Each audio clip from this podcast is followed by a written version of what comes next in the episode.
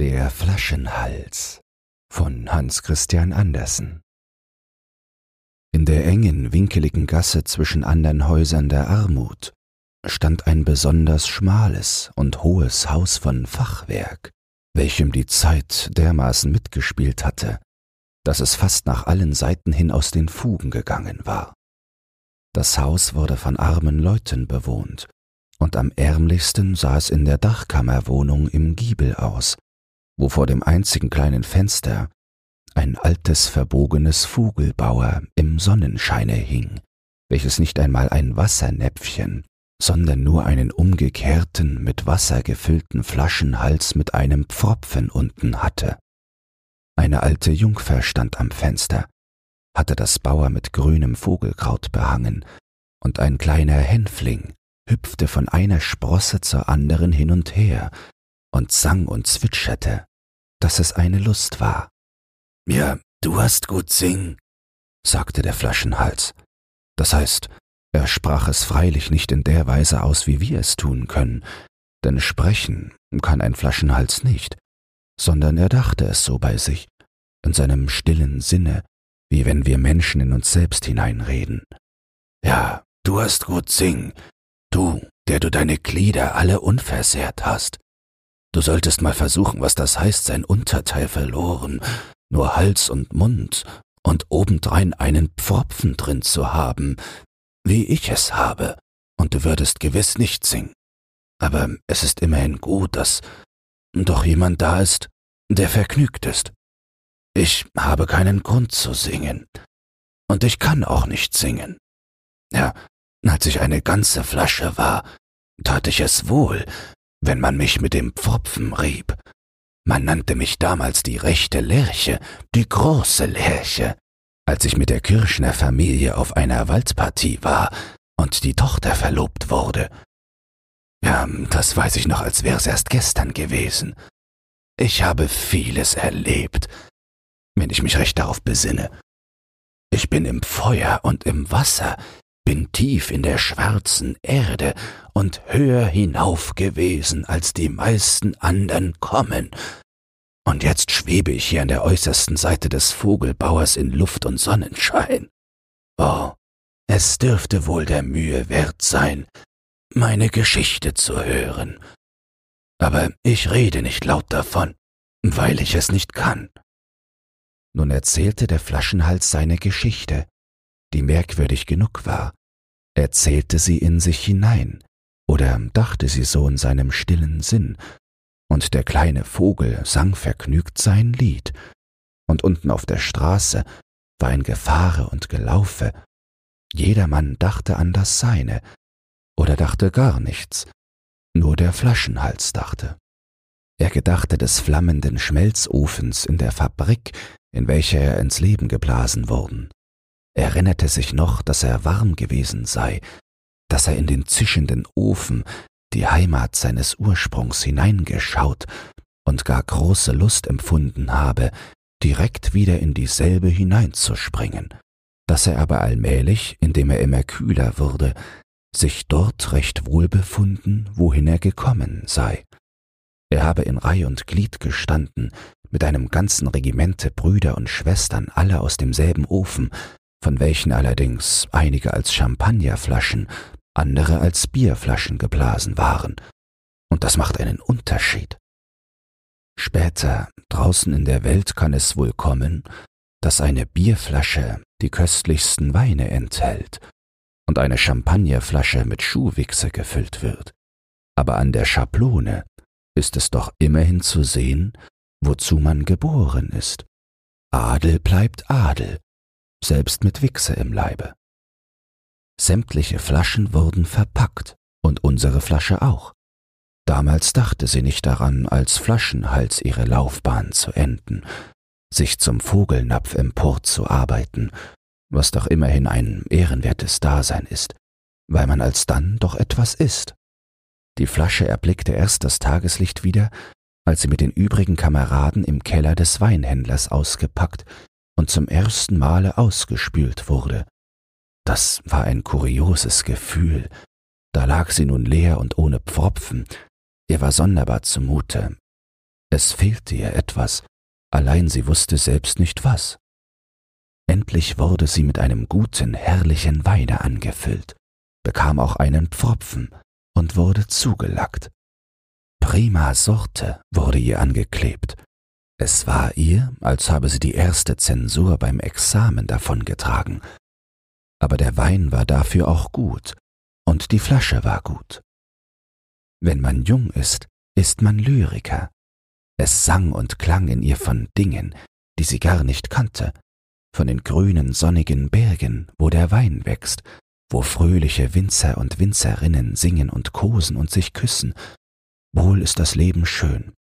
Von alledem sang und klang es in der Flasche wie in den jungen Poeten, die auch gar oft das nicht begreifen, wovon es in ihnen klingt. Eines Morgens wurde sie angekauft. Der Kirschner-Lehrling sollte eine Flasche Wein vom Besten bringen, und nun wurde sie in den Esskorb nebst Schinken, Käse und Wurst gesteckt. Die feinste Butter, das feinste Brot wurde mit hineingelegt. Die Kirschner-Tochter packte selbst den Korb. Sie war jung und schön, um die braunen Augen und um ihre Lippen spielte ein Lächeln. Sie hatte feine, weiche Hände, die schön weiß waren, und doch waren Hals und Busen noch viel weißer. Man sah es ihr sogleich an, dass sie eines der schönsten Mädchen der Stadt war und doch noch nicht verlobt. Der Vorratskorb stand auf dem Schoße des jungen Mädchens, als die Familie in den Wald hinausfuhr. Der Flaschenhals blickte hervor zwischen den Zipfeln der weißen Serviette, an dem Pfropfen war roter Lack. Die Flasche blickte dem Mädchen gerade ins Gesicht. Sie blickte auch den jungen Seemann an, der neben den Mädchen saß. Derselbe war ein Jugendfreund, der Sohn des Porträtmalers.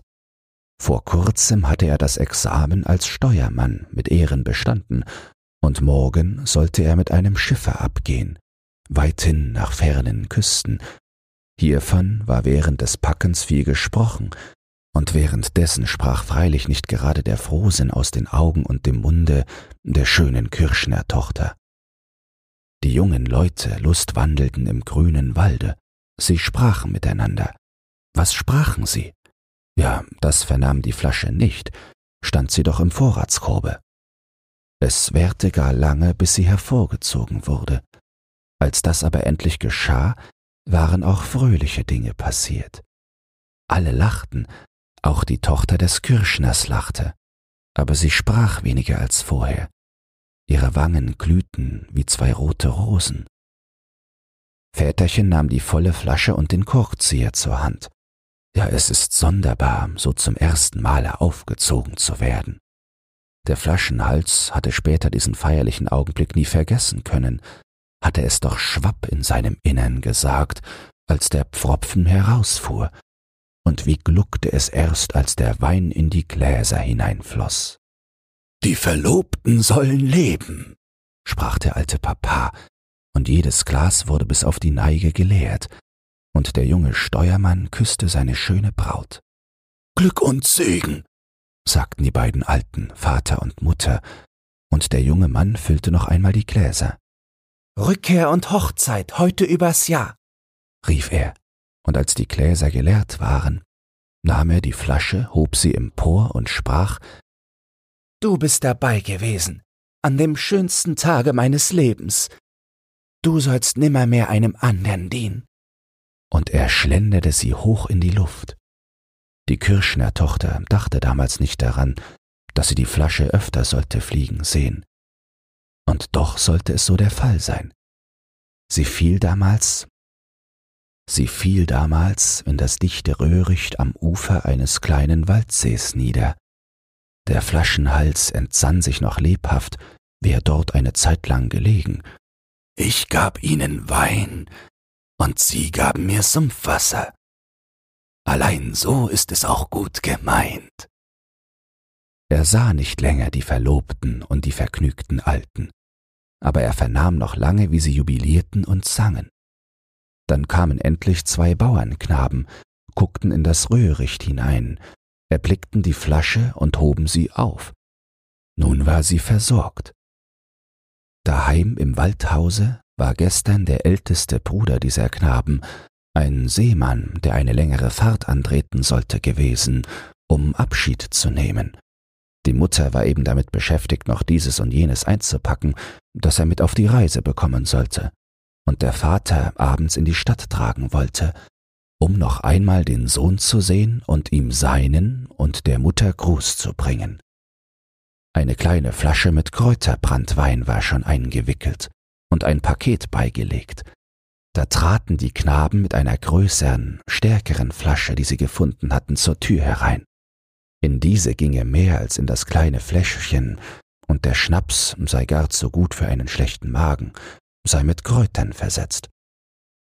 Es war nicht wie früher der rote Wein, den man jetzt in die Flasche einschenkte.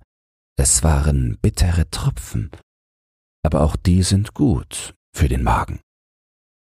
Die neue große und nicht die kleine Flasche sollte mit. Und so ging die Flasche wieder auf die Wanderung. Sie kam an Bord bei Peter Jensen, und zwar an Bord desselben Schiffes, mit welchem der junge Steuermann fuhr. Doch er sah die Flasche nicht, und er hatte sie auch nicht wiedererkannt oder gar gedacht, das ist dieselbe, bei der wir die Verlobung gefeiert und schon ein Hoch auf die Rückkehr ausgebracht haben. Freilich, Wein spendete sie nicht mehr, aber sie beherbergte doch etwas in ihrem Innern, was ebenso gut war. Sie wurde auch stets, wenn Peter Jensen sie hervorholte, von den Kameraden der Apotheker geheißen.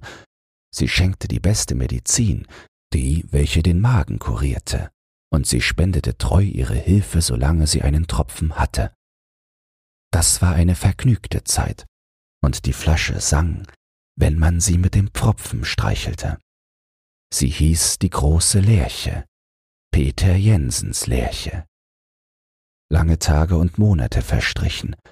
Sie stand bereits geleert in einem Winkel. Da geschah es, ja, ob auf der Ausfahrt oder Rückfahrt, das wusste die Flasche nicht genau anzugeben, war sie doch gar nicht ans Land gekommen, dass ein Sturm sich erhob. Große Wogen wälzten sich finster und schwer einher und hoben und warfen das Fahrzeug. Der Hauptmast zersplitterte, eine Woge schlug eine der Schiffsplanken ein, die Pumpen brachten keine Hilfe mehr. Es war stockfinstere Nacht, das Schiff sank, aber in der letzten Minute schrieb der junge Steuermann auf ein Blatt Papier In Christi Namen, wir gehen unter. Er schrieb den Namen seiner Braut, schrieb seinen und des Schiffes Namen, steckte das Blatt in eine leere Flasche, die ihm in die Hand fiel, presste den Pfropfen fest ein und warf die Flasche in die tobende See hinaus. Er wusste es nicht, dass es dieselbe war, aus welcher ihm und ihr der Becher der Freude und der Hoffnung einst gefüllt wurden. Sie wiegt sich nun auf der Woge mit Gruß und Todesbotschaft. Das Schiff sank, die Mannschaft sank, die Flasche flog dahin gleich einem Vogel, trug sie doch ein Herz, einen Liebesbrief in sich, und die Sonne ging auf und sie ging unter, der Flasche war es wie zur Zeit ihrer Entstehung in dem roten glühenden Ofen. Sie empfand eine Sehnsucht, wieder hineinzufliegen. Sie durchlebte die Meeresstille und auch neue Stürme. Sie stieß aber gegen keine Klippe, wurde von keinem Hai verschlungen und trieb sich über Jahr und Tag umher, bald gen Norden, bald gen Süden, wie die Strömungen sie eben führten. Sie war im Übrigen ihr eigener Herr aber dessen kann man denn auch überdrüssig werden. Das beschriebene Blatt, das letzte Lebewohl von dem Bräutigam an die Braut, würde nur Trauer bringen, wenn es einmal in die rechten Hände käme. Allein, wo waren die Hände so weiß und weich, die damals das Tischtuch auf dem frischen Rasen, in dem grünen Walde am Tage der Verlobung ausbreiteten? Wo war die Tochter des Kirschners?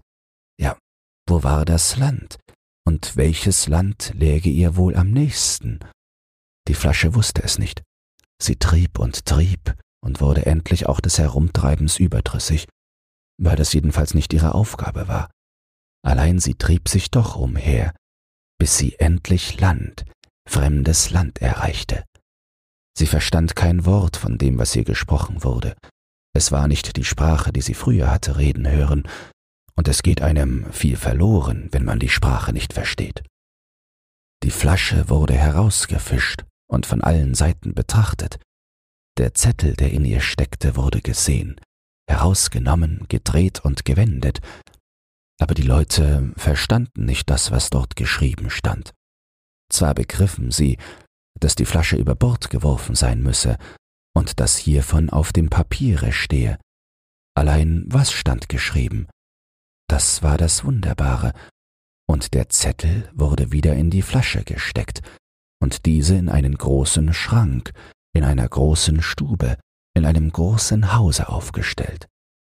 Jedes Mal, wenn Fremde kamen, wurde der Zettel hervorgenommen, gewendet und gedreht, so dass die Schrift, die nur mit Bleistift geschrieben war, allmählich immer unleserlicher wurde. Zuletzt sah niemand mehr, dass es Buchstaben waren. Und noch ein ganzes Jahr blieb die Flasche im Schranke stehen.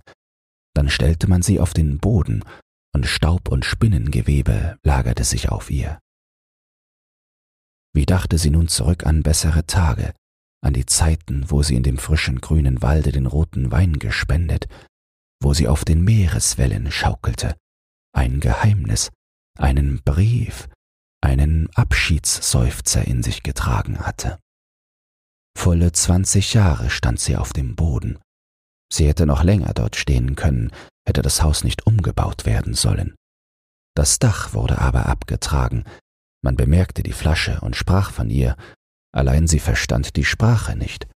Die lernt man nicht dadurch, dass man auf dem Boden steht, selbst in zwanzig Jahren nicht. Wäre ich unten in der Stube geblieben, meinte sie zwar, hätte ich sie doch wohl gelernt. Sie wurde nun gewaschen und ausgespült. Es tat ihr Not. Sie fühlte sich klar und durchsichtig. Sie war wieder verjüngt auf ihre alten Tage. Aber der Zettel, den sie treu getragen, der war in der Wäsche draufgegangen. Man füllte die Flasche mit Sämereien, Sie wusste viel, was das eigentlich war. Man pfropfte sie zu und wickelte sie gut ein. Sie bekam weder Licht noch Laterne, geschweige denn Sonne und Mond zu sehen. Und etwas muss man doch sehen, wenn man auf Reisen geht, meinte sie. Aber sie sah nichts. Doch das Wichtigste tat sie. Sie reiste und gelangte an den Ort ihrer Bestimmung und wurde dort ausgepackt. Was Sie sich dort im Auslande mit der Flasche Mühe gegeben haben, hörte sie sagen. Und sie wird doch wohl zerbrochen sein. Aber sie war nicht zerbrochen. Die Flasche verstand jedes Wort, welches gesprochen wurde. Es war die Sprache, die sie beim Schmelzofen und beim Weinhändler und im Walde und auf dem Schiffe vernommen, die einzige gute alte Sprache, die man verstehen könne. Sie war zurückgekommen in ihre Heimat, und die Sprache war ihr ein Gruß des Willkommens. Vor Freude wäre sie beinahe den Leuten aus den Händen gesprungen. Sie bemerkte es kaum, dass ihr der Pfropfen ausgezogen, dass sie selbst ausgeschüttet und in den Keller getragen wurde, um dort aufgehoben und vergessen zu werden. Die Heimat ist doch der beste Ort, selbst im Keller. Es fiel ihr nie ein, darüber nachzudenken, wie lange sie wohl dort liege. Sie lag gut und lag jahrelang. Endlich kamen Leute herab, die alle Flaschen aus dem Keller und auch die unsere holten. Draußen im Garten war ein großes Fest. Flammende Lampen gingen dort als Girlanden, papierne Laternen strahlten wie große Tulpanen in Transparenten. Es war ein herrlicher Abend, das Wetter still und klar, die Sterne flimmerten, und es war Neumond. Eigentlich erblickte man den ganzen runden Mond als eine blaugraue Kugel mit goldenem Halbrand, was schön zu sehen war, mit guten Augen. Auch bis in die entlegenen Gartengänge erstreckte sich die Illumination, wenigstens so viel, dass man bei ihrem Scheine sich dort zurechtfinden konnte. In dem Gezweige der Hecken standen Flaschen, in jeder ein brennendes Licht. Hier befand sich auch die Flasche, die wir kennen, die, welche einst als Flaschenhals als Vogelnapf endigen sollte.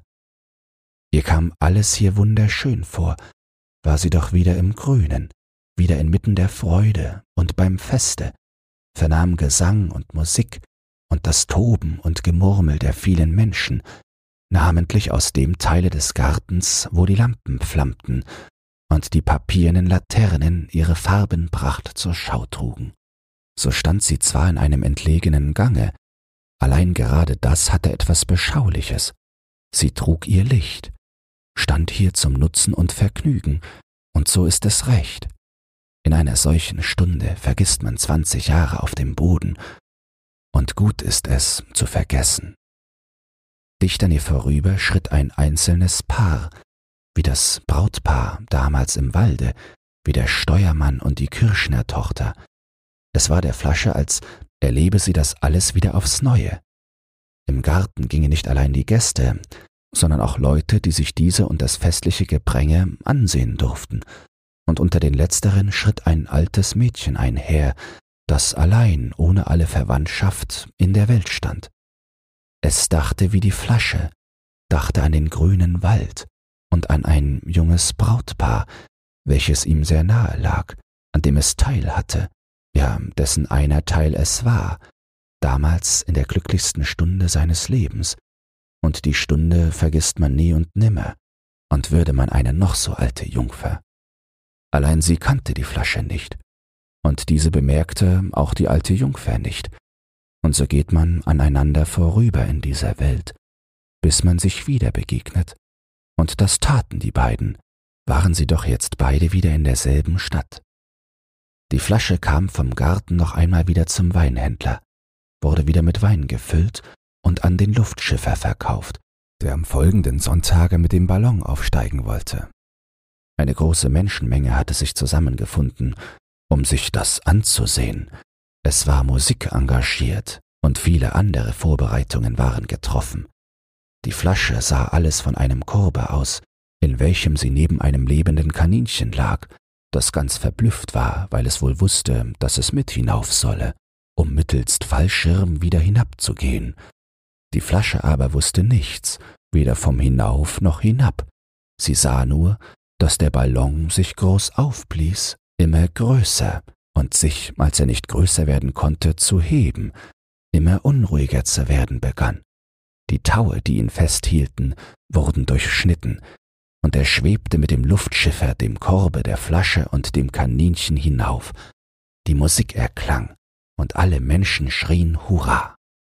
Das ist eine wunderliche Fahrt, so in die Luft hinauf, dachte die Flasche das ist eine neue Segelfahrt. Hier oben wird man aber ebenfalls an nichts anrennen können. Tausende von Menschen schauten dem Ballon nach, und die alte Jungfer blickte auch nach ihm aus.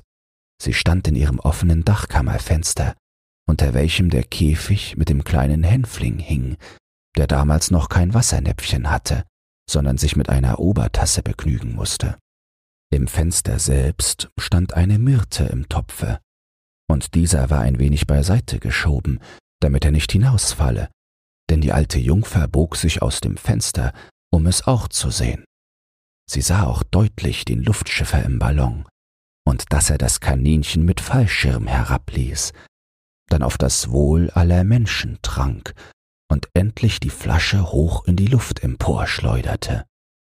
Nicht dachte sie daran, dass sie eben dieselbe Flasche, ihr und ihrem Freunde zu Ehren, am Tage der Freude im grünen Walde, in ihrer Jugend hatte hoch emporfliegen sehen. Der Flasche blieb keine Zeit übrig, um nachzudenken, kam es ihr doch gar zu unerwartet und plötzlich so auf dem Höhepunkte ihres Lebens zu sein. Türme und Dächer lagen weit, weit unten, die Menschen nahmen sich vollends recht klein aus. Nun sank sie aber, und das mit einer ganz anderen Fahrt als das Kaninchen. Die Flasche machte Purzelbäume in der Luft.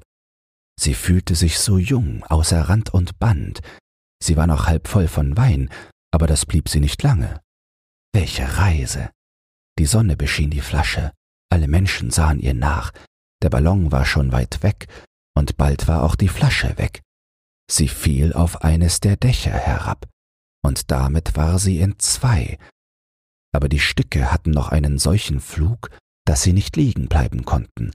Sie sprangen und rollten weiter, bis sie in den Hofraum hinabgelangten. und dort in noch kleineren Stücken liegen blieben. Nur der Flaschenhals erhielt sich, und der war wie mit einem Diamant abgeschnitten. Er wäre prächtig als Vogelnapf, sagten die Kellerleute. Allein sie hatten weder einen Vogel noch einen Käfig, und sich solche anzuschaffen, weil sie jetzt den Flaschenhals hatten, der als Napf zu gebrauchen wäre, sei doch zu viel verlangt.